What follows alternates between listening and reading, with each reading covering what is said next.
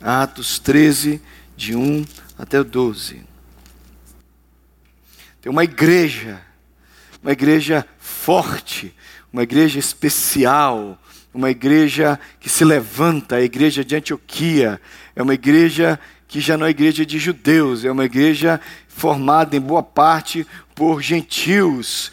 E a igreja de Antioquia começa a se tornar uma igreja cheia do Espírito Santo e pregadora da palavra de Deus, tem dois pastores nessa igreja que, que é, seria a paixão de todos nós ter esses homens juntos no mesmo lugar, que é Paulo e Barnabé, e o Espírito Santo sai. Não somente esses dois, tem sete homens de Deus pastoreando a igreja. Olha que igreja linda, olha que mover de Deus em Antioquia, e olha o que está acontecendo, e olha o mover do Senhor para nós, convidando-nos a viver e experimentar esse mesmo mover de Deus no capítulo 13 de Atos. Havia na igreja de Antioquia profetas e mestres. Barnabé, Simeão, por sobrenome Níger, Lúcio de Cirene, Manaém, Colasso de Herodes, o tetrarca e Saulo. E servindo eles ao Senhor, e jejuando, disse o Espírito Santo. Quem disse, irmãos? Quem falou, irmãos? Quem falou com eles?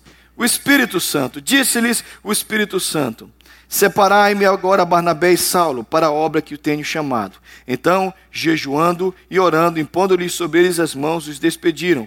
Enviados, pois, pelo. Quem enviou esse povo? É o Espírito Santo. Lembre-se, Atos dos Apóstolos é são os Atos do Espírito Santo.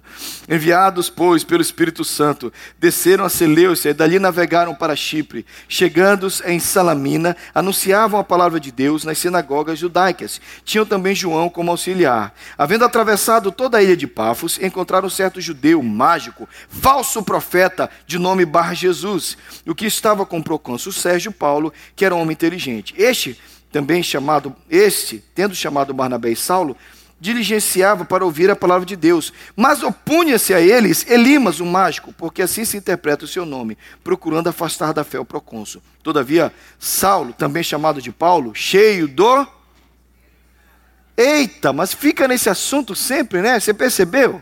Lá estamos nós de novo falando, cheio do Fixando nele os olhos, disse: Ó oh, filho do diabo, cheio de todo engano e toda malícia, inimigo de toda justiça, não cessarás de perverter os retos caminhos do Senhor?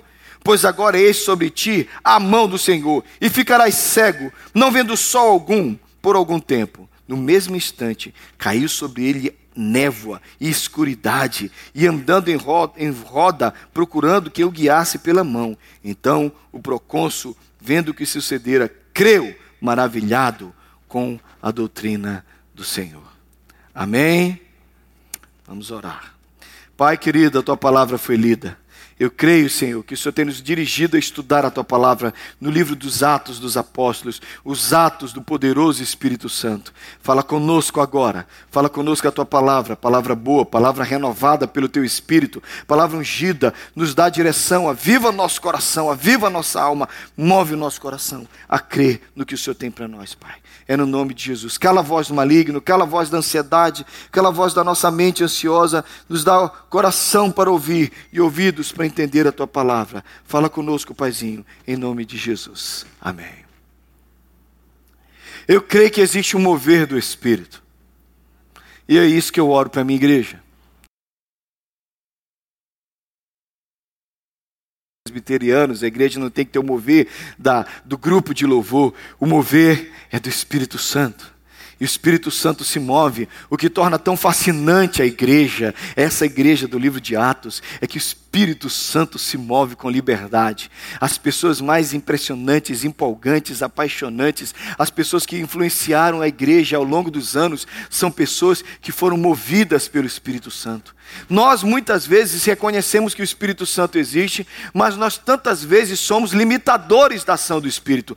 Tantas vezes nós atrapalhamos o mover do Espírito, tantas vezes nós impedimos o mover do Espírito. A Bíblia fala que a gente até apaga o Espírito Santo.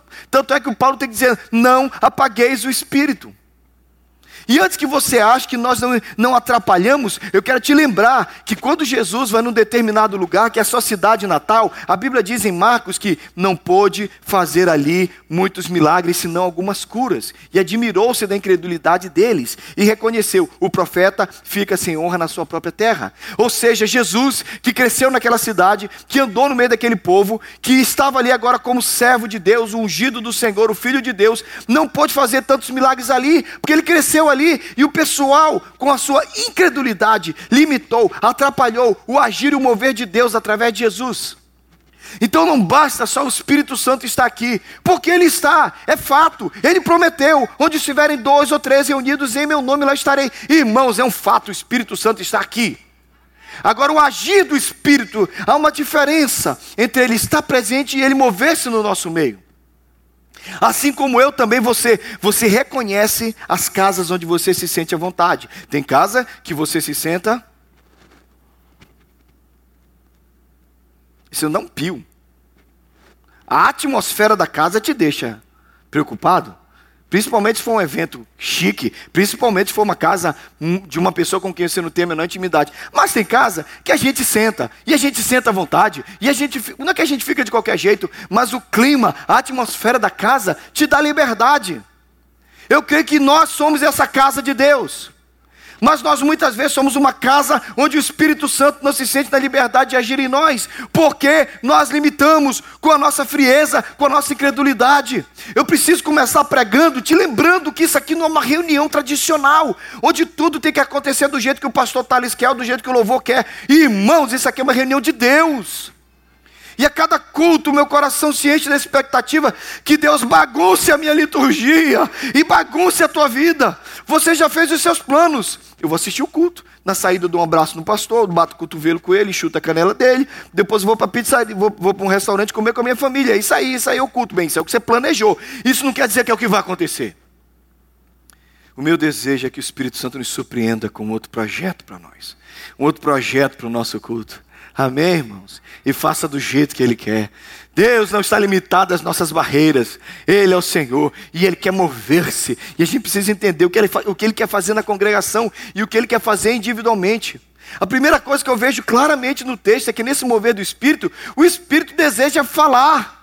E deseja falar, ele falou claramente, servindo eles e jejuando e buscando. Disse-lhes o Espírito Santo, falou com eles o Espírito Santo. Irmãos, existe um engano criado pelo maligno e é uma venda nos nossos olhos que nós precisamos aprender a lidar com isso. Deus não é um ser calado, Deus é o ser mais, é o ser mais comunicativo do universo. Ouça. Eu sei que isso não combina com o que você acha às vezes, mas ouça, ninguém fala mais do que Deus. O ser mais comunicativo do universo é o nosso Deus. Deus ama falar com o ser humano. Deus tem prazer em conversar com o homem. É a alegria de Deus falar com você. Mas vamos voltar agora para a nossa realidade tola. Quantos de vocês já tiveram a sensação que Deus não gosta de falar com você? Só eu?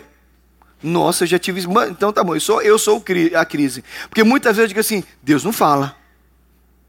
Deus, Deus deve falar. Principalmente se você convive com alguém que está sempre ouvindo Deus. Dizer, você ouviu Deus, e você? Digo, Às vezes eu oro, oro, oro. Fala comigo, Deus. Aí você ouve assim, cri, cri, cri. Deve acontecer isso com você, não? Deus fala. Mas parece que no dia a dia a gente vai dizendo, mas se Deus fala tanto, por que, que eu não ouço, irmãos? Em primeiro lugar, Deus fala aqui. Deus fala aqui. E Deus fala na palavra. Você quer ouvir a voz de Deus? Abra esse livro e ele vai falar com você. Mas eu acredito que Deus se comunica de tantas outras formas conosco nós precisamos aprender a ouvir a voz de Deus. E ouvir a voz de Deus é uma alegria, porque a partir do momento que você descobre, que você acredita que Deus é comunicativo, que Deus quer falar, você vai se surpreender como Ele vai interferir, como Ele vai se comunicar, como Ele vai dizer coisas a você, ao ponto de você se alegrar. Essa imagem perigosa é uma intenção do maligno. Ele quer fechar os nossos olhos para a gente não enxergar o verdadeiro Deus que Ele é.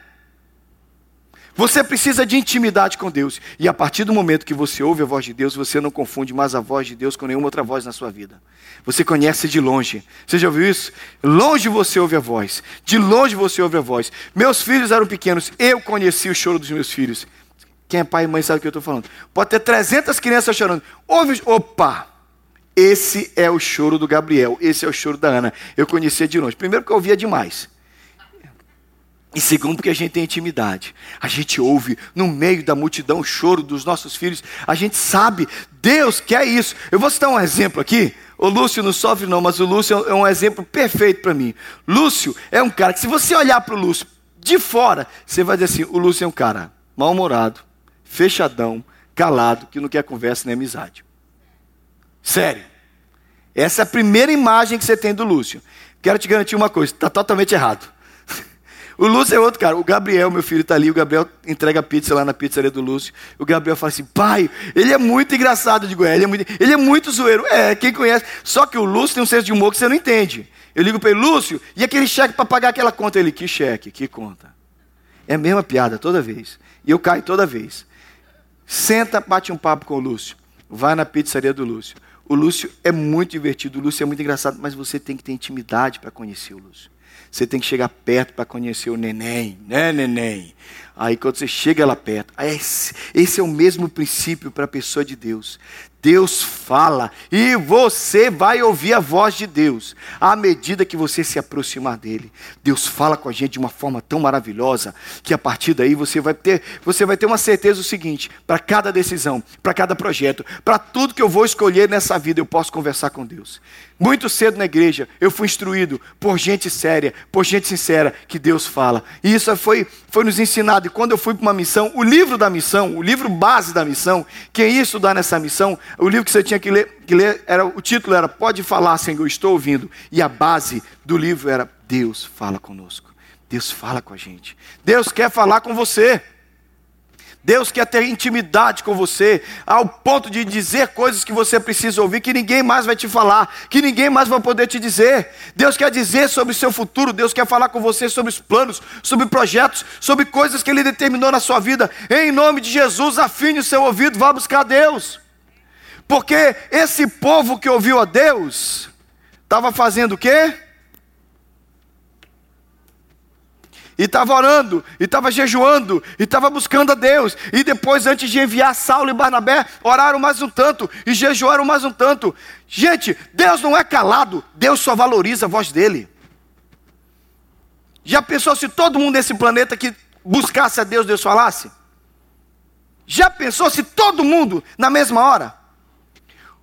Um dos filmes interessantes é aquele Bruce Almighty, que é o Todo-Poderoso, o filme do Jim Carrey quando todo mundo pediu para ganhar na loteria, o que é que aconteceu?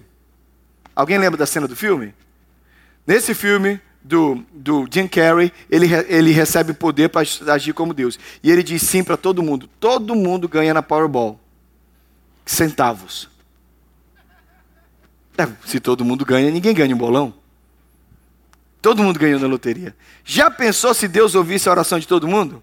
Já pensou se todo mundo se ajoelhar, Senhor, me dá as seis dezenas da Powerball da semana que. Sim, meu filho, está aqui as seis dezenas. Tá Já pensou se Deus atendesse cada pedido nosso?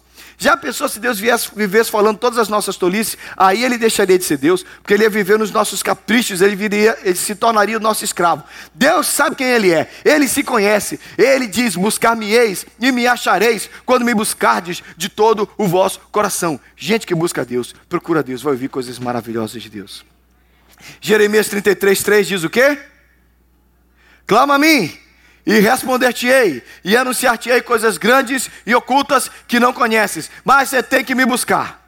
Então tem um bando de gente falando com Deus hoje, isso eu garanto. Das igrejas, tem um bando de gente dirigindo, falando qualquer coisa para Deus. Deus me ajuda, Deus me dá, Deus me deixa rico, Deus me cura meu, meu filho, Deus muda meu caso. Está todo mundo falando o que quiser, em todos os lugares.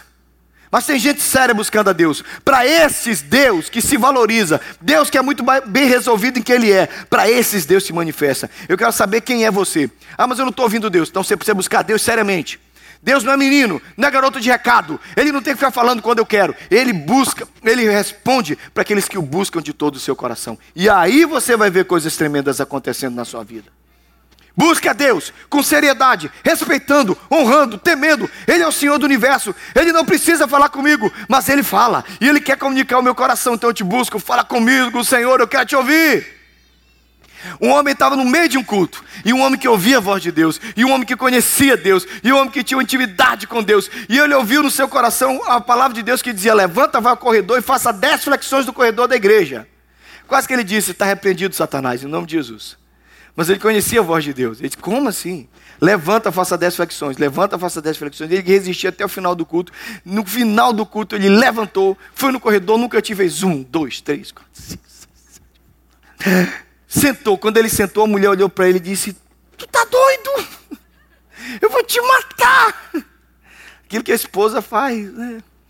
Acabou o culto, veio um homem chorando e o abraçou. O esposo de uma mulher que nunca ia na igreja, que era incrédulo, que era um ateu, que veio contra gosto para a igreja, sentou no banco e disse assim: Isso aqui é tudo mentira, tudo que é falado é mentira, a Bíblia é mentira, Deus não existe. E no meio do culto bateu assim, por alguns segundos, um, um, um resvalar das ideias, um, um, momento assim de bobeira, e disse: Ah, vai que você existe. Eu acredito que você existe. Alguém for no corredor da igreja e fizer dez flexões.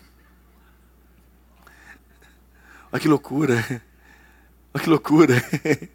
O cara pagou 10 flexões. Deus existe, Deus existe, Deus existe, Deus existe. As coisas acontecem quando a gente crê. Quando a gente ouve a voz de Deus, a gente deposita a nossa fé que Ele vai nos usar, que Ele vai falar conosco. Deus quer falar com você. Presta atenção, querido. Você que já foi fã, você que já foi é, é, é, macaquinho de auditório de alguma celebridade, você quis tanto que aquela pessoa falasse com você, querido, o Rei do Universo está à sua disposição. Fale com Ele. Ele vai falar com você. Amém? Deus fala e o Espírito Santo quer falar com os crentes, quer falar com a igreja. A segunda coisa que o texto me ensina é que ele não somente quer falar conosco, mas o Espírito Santo deseja nos encher e nos usar. Porque o apóstolo Paulo, naquela época chamado de Saulo, cheio do Espírito Santo, todavia Saulo também chamado Paulo, cheio do Espírito Santo, todo o tempo, o tempo inteiro, nós estamos lendo no, Evangelho, no livro de Atos, cheio do Espírito Santo. Eu fiz um search, tem 82 vezes a palavra Espírito Santo no livro de Atos. E grande parte delas é sempre a expressão cheio do Espírito, derramado do Espírito, vem do Espírito, e vem o Espírito, derrama o Espírito, vem o Espírito, o Espírito Santo de Deus. A igreja começou no poder do Espírito. Alguns de vocês sabem do que eu estou falando, porque quem um dia foi cheio, a gente pensa assim, eu fui cheio, estou cheio para sempre. Não, você sabe que não é assim. Você enche o tanque da gasolina do seu carro, fica cheio para sempre? Quem dera, né? O povo do Uber, aí, o povo do Lyft, olha que benção. Nordeste, já pensou? Encheu uma vez. Uma vez, nunca mais secou. Não. O que é que acontece com o combustível? Você enche até a boca. Você vai lá na BJ, está baratinho.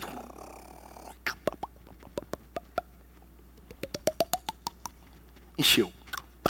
Guardou. E aí, você todo feliz, você vira a esquina, você dá uma viradinha, o que é que aconteceu?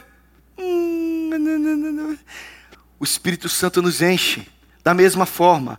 E alguns de vocês, eu sei disso, que eu prego para gente que já experimentou o encher do Espírito. Foi um acampamento, foi um congresso, foi um culto na igreja, foi um dia ajoelhado no seu quarto, foi um dia que você foi ver o pôr do sol numa montanha, sei lá, aquele dia que você experimentou um transbordado Espírito que encheu, sua vida era diferente, você olhava para um mundo diferente, o clima, a atmosfera de tudo que você via era tudo diferente, porque o Espírito Santo tinha enchido você. Lembra disso? Só que a Bíblia diz: não vos embriagueis com vinho no qual de solução, mas enchei-vos do Espírito. É algo constante, porque seca, porque gasta, porque esfria, porque os cuidados dessa vida nos afastam de Deus. Mas Deus deseja nos encher do seu Espírito. E quando nós somos cheios desse Espírito, aí sim as coisas maravilhosas acontecem, porque a gente vai se enchendo e vai experimentando essa glória, esse poder de Deus na nossa vida. Irmãos, você precisa, você, nós precisamos, não vocês, nós, todos nós precisamos ser cheios do Espírito Santo. Conhece aquela historinha uma história simples, a gente às vezes não entende porque é que as coisas não acontecem na nossa vida espiritual, né? Mas lembra daquela história que o, o, o lenhador velho foi desafiado pelo seu aprendiz, um lenhador, pessoa que corta né, a árvore, naquela época que se usava um machado, e o, o jovem aprendiz de lenhador já achava que sabia tudo, tinha os braços mais fortes, e disse assim: vamos ver quem derruba, pegaram árvores grandes, quem derruba essa, essas árvores primeiro. E aí o rapaz pegou o seu machado e começou pá, pá, pá, sabendo que sabia tudo, muita força no braço. E durante quase metade da árvore que ele contava, cortava o outro velho, velho lenhador, estava sentado e com uma lima fazia o quê? Afiava o seu machado. Quando ele estava no meio da outra, o velho lenhador levantou, machado bem afiado, e ele já estava com o braço doendo. O velho lenhador rapidamente começou a cortar a árvore, a árvore, a outra árvore, a árvore da competição, e cortou antes que ele terminasse, venceu a competição e lembrou para ele: é importante estar com o machado afiado. Talvez você está fazendo a sua força. O machado afiado faz toda a diferença. O Espírito Santo na nossa vida é o machado afiado. Você vai dar uma aula para as crianças, você vai prega, você vai conversa, você ora pelo seu marido, você conversa com todo mundo, mas nada acontece, nada muda. Você diz, mas não sei porque que não acontece. Querido, você faz na sua força, você faz no seu braço, as coisas não acontecem. Na hora que vem o Espírito Santo sobre você. Na hora que vem o Espírito Santo sobre você, você diz: opa, tem algo diferente. Nós não podemos agir na nossa força, nós não podemos servir a Deus no nosso braço, nós precisamos ser tomados pela presença do Espírito Santo. Eu creio, irmão, sua vida vai melhorar. Nós, o Espírito Santo é sempre falado como óleo. Os nossos carros são uma boa lembrança, lembra disso? Que todo movimento dentro de motor do carro precisa ser lubrificado com óleo. O óleo evita que ferro com ferro se desgaste, que destrua. Isso tudo tem a ver com a leveza que o Espírito Santo me lembra. Tudo isso me lembra do Espírito Santo. É o óleo do Espírito que nos faz caminhar, servir, que tira todas as coisas tão pesadas. Você já viu quanta engrenagem dura? Você coloca óleo começa a coisa mais fácil. A igreja é uma engrenagem que precisa ser ungida pelo Espírito. A sua vida é uma engrenagem que precisa ser movida pelo Espírito. Irmãos, até quando nós vamos viver na nossa força? Até quando a gente vai viver? Porque o Espírito Santo já te convenceu. O Espírito Santo já te trouxe na igreja. O problema é que a gente para no jardim da infância. Já fui salvo. Já aceitei Jesus. Já sou membro da igreja. Já batizei. Já assisto o culto. Estou ajudando no ministério infantil. Estou cantando no louvor. Irmãos, o Evangelho não é isso. Tem mais. Tem uma hora que o Espírito Santo vem sobre você, que enche a sua vida, que transborda a sua alma. Aí você descobre por que, que tudo faz sentido. É por causa dele. É a alegria dele. Aí você canta do jeito que você cantava semana passada, mas você canta com gozo no coração. Você abre a boca e você fala alguma coisa para as pessoas e elas dizem: "Que é isso no que você diz?" E você diz: "É o Espírito Santo de Deus." É tão sério, é tão importante, é tão relevante que quando Jesus sai das águas do batismo, Jesus é batizado por João Batista, ele sai e vem do céu como uma pomba, é o Espírito Santo, e uma voz diz: Esse é o meu filho amado em quem me comprazo. Aí Jesus vai a uma sinagoga, abre o livro de Isaías e diz: O Espírito do Senhor Deus está sobre mim, porquanto o Senhor me ungiu. O Cristo é ungido do Espírito. Messias significa ungido. Se ele precisou ser ungido pelo Espírito Santo, ao ponto de Pedro dizer: E como Deus ungiu a Jesus de Nazaré com com o Espírito Santo e poder. Se Jesus, Filho de Deus, o Rei do universo, foi ungido pelo Espírito Santo, como é que eu vou viver sem a unção do Espírito? Irmãos, o Evangelho está sem graça, a igreja está cansada. Não joga a culpa na pandemia. Ah, mas isso aqui é tão cansado. Irmão, a igreja anterior que você estava era cansada. A próxima igreja para onde você for vai ser cansada. Sabe por quê? Porque pastor e igreja não vai resolver uma coisa que você tem que entender. O Espírito Santo precisa dominar a sua vida. Deus é Pai. Deus é o Filho, Deus é o Espírito, o Pai se assenta no trono, Cristo está à sua direita e o Espírito mora dentro de você. A grande bênção é que durante todo o Antigo Testamento, Deus falava de fora para dentro. E agora, na unção do momento que nós vivemos, Deus fala de dentro para fora, Deus fala dentro de mim, Deus habita em mim. E não é essa história doida que andam falando por aí que tudo é Deus, não. Isso aqui não é Deus, não. Isso aqui é madeira. E o ímpio não tem Deus, não. Tem que ter o Espírito Santo. Mas o dia que você recebe o Senhor Jesus como Senhor da sua vida, a palavra de Deus diz, o Senhor Jesus diz: E eu e o meu Pai viremos e faremos nele morada. Amém? Então ouça, você tem o ser mais poderoso do universo vivendo dentro de você. Calado. Muto, mute. Você aplicou mute para o Espírito Santo. Não reclama, não. Estou falando do Espírito Santo agora. Você apertou mute, não é culpa dele.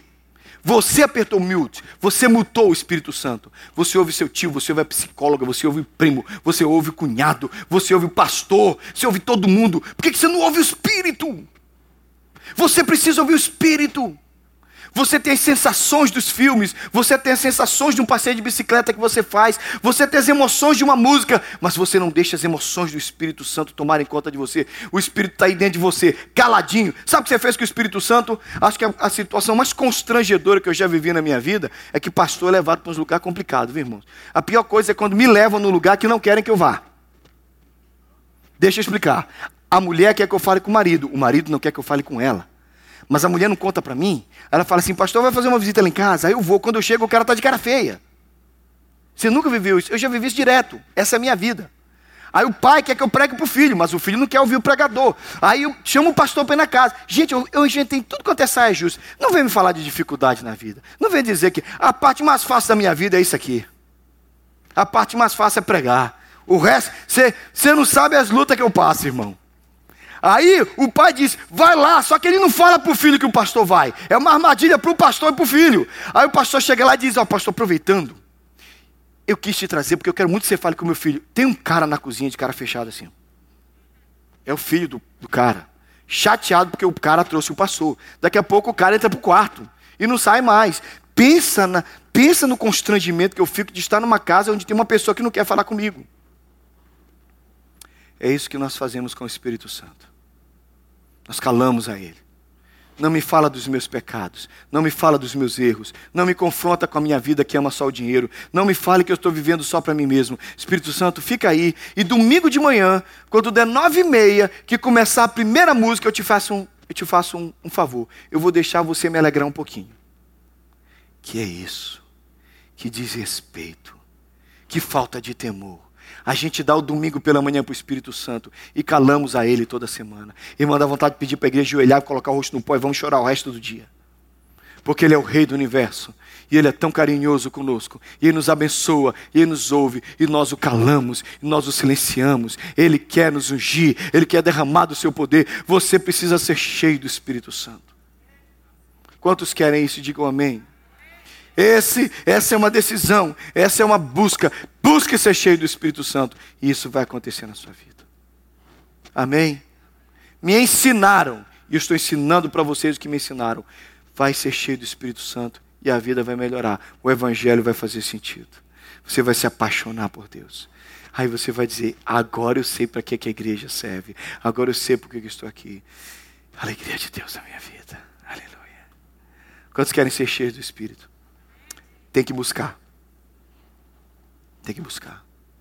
Vamos buscar essa manhã? A última coisa que eu preciso lembrar para você é que quando você é cheio do Espírito, o Espírito Santo vai revelar e confrontar as obras do maligno.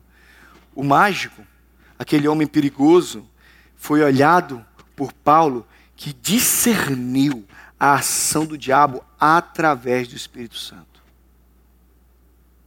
Irmãos, nós precisamos entender que nós estamos sempre em batalha. Mas muitas vezes nós não sabemos quando nós estamos movendo ou nos, ou nos lutando, confrontando com o maligno. E aí é que vai acontecer a presença do Espírito na nossa vida. A gente diz, isso é das trevas. Paulo olhou para aquele sujeito e disse: Ô filho do diabo! E falou, porque era um filho do diabo. E Deus quer mostrar para nós quem são os filhos do diabo, quem são os perigosos, quem são as pessoas que estão vindo para nos fazer mal e a gente nem sabe. E às vezes nem é um maligno, nem é uma pessoa em si, mas é uma circunstância que você precisa reconhecer. Isso aqui é mão do diabo. Vamos repreender em nome de Jesus. Jesus passou seu ministério inteiro expulsando demônio. Por que, que a gente não expulsa demônio? Você parou para pensar isso? Quantos demônios Jesus expulsou durante seu ministério, Eliel? Quantas pessoas ele mandou embora? Quantos demônios ele mandou embora? Essas pessoas que ele ia mandando embora, por que esses demônios? Porque estavam lá. Os demônios continuam agindo, irmãos. É a gente que parou de mandar embora. Ah, é só um patrão que não gosta de mim. Ah, é só um carro que quebrou. Ah, é só uma situação complicada. E a gente não percebe que muitas vezes nós estamos brigando com o maligno. E a gente precisa dizer: vai embora em nome de Jesus. Está repreendido em nome de Jesus. E Deus vai mandar embora. E Deus vai trazer libertação. Eu creio que Ele quer que a gente faça isso. Eu preguei para uma moça, uma moça, crente, crente não, uma moça que ela vinha na igreja, assistiu o culto. Dois, três domingos, um dia ela disse: Eu quero falar com você. Ela veio, uma arquiteta, sentou na minha frente, me fala de Jesus, que eu estou acreditando tudo. Preguei o evangelho para ela, fiz um apelo. Ela aceitou Jesus. E que coisa maravilhosa que ela aquela obra que Jesus faz, parece que o rosto muda, né? É uma operação ali, plástica na hora. A pessoa baixou a cabeça de um jeito, levantou a cabeça diferente. Eu digo, que bom, querida, você fez a melhor e a mais importante decisão da sua vida. Ela acabou de orar comigo e disse, pastor, tem um problema. Agora que eu sou de Jesus, eu disse, qual é o seu problema? É, agora que eu sou de Jesus, meu problema é minha vozinha. Eu disse, como assim sua vozinha? É, minha vozinha. Eu disse, qual é o problema da sua vozinha? A minha vozinha já morreu, pastor. Eu digo, então, menos problema ainda, ela já morreu. Não, pastor. Só que minha vozinha aparece no meu quarto. Eu estou lá no meu quarto, aí a minha vozinha desce a escada que dá acesso ao nosso quarto e ela deita na cama da minha irmã. Interessantemente, a irmã dela é uma das pessoas mais opressas que eu já conheci. Nunca quis andar com Jesus. Eu olhei para ela e disse: Você não vê a sua avó. A gente tem que discernir a ação do maligno. Você não vê a sua avó. Sua avó já morreu. O que você vê é um espírito maligno enganador tomando a forma da sua avó.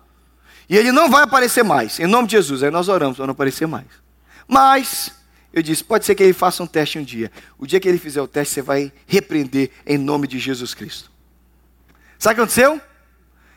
Passaram-se meses. Como é que tá? Vovó não apareceu. Nada. Vovó, né? Entre aspas. Um dia o demônio apareceu. Do mesmo jeito, desceu a escada. Quando começou a fazer, ela está repreendido em nome de Jesus. Ela disse, pastor, desapareceu, não voltou mais. Nós precisamos discernir quantas pessoas estão debaixo desse tipo de ação do maligno. E nós não discernimos, e nós não percebemos, e nós não reconhecemos que o diabo está lutando contra nossos filhos, contra os nossos parentes, contra nossos amados. Irmãos, em nome de Jesus, a unção do Espírito Santo vem para a gente fazer o que Paulo falou: Ó oh, filho do diabo, eu te repreendo em nome de Jesus, acabou. E Deus faz, e Deus vai fazer. Eu quero convidar você a ficar de pé em nome de Jesus, para pedir essa ação do Espírito Santo na sua vida. Vamos pedir para o Espírito Santo encher o nosso coração. Peça isso, enche, e ele vai enchendo, e ele vai derramando, e ele vai transbordando. O encher sempre tem a ideia de transbordar transbordar da presença de Deus, da glória de Deus, do mover do Senhor na sua vida. Deus pode enchê-lo essa manhã, querido. Deus pode transbordar na sua vida essa manhã. Não espere emoções, tenha certezas, tenha convicções. Amém? Quantos creem que é justo e digno a gente pedir esse encher do Espírito Santo?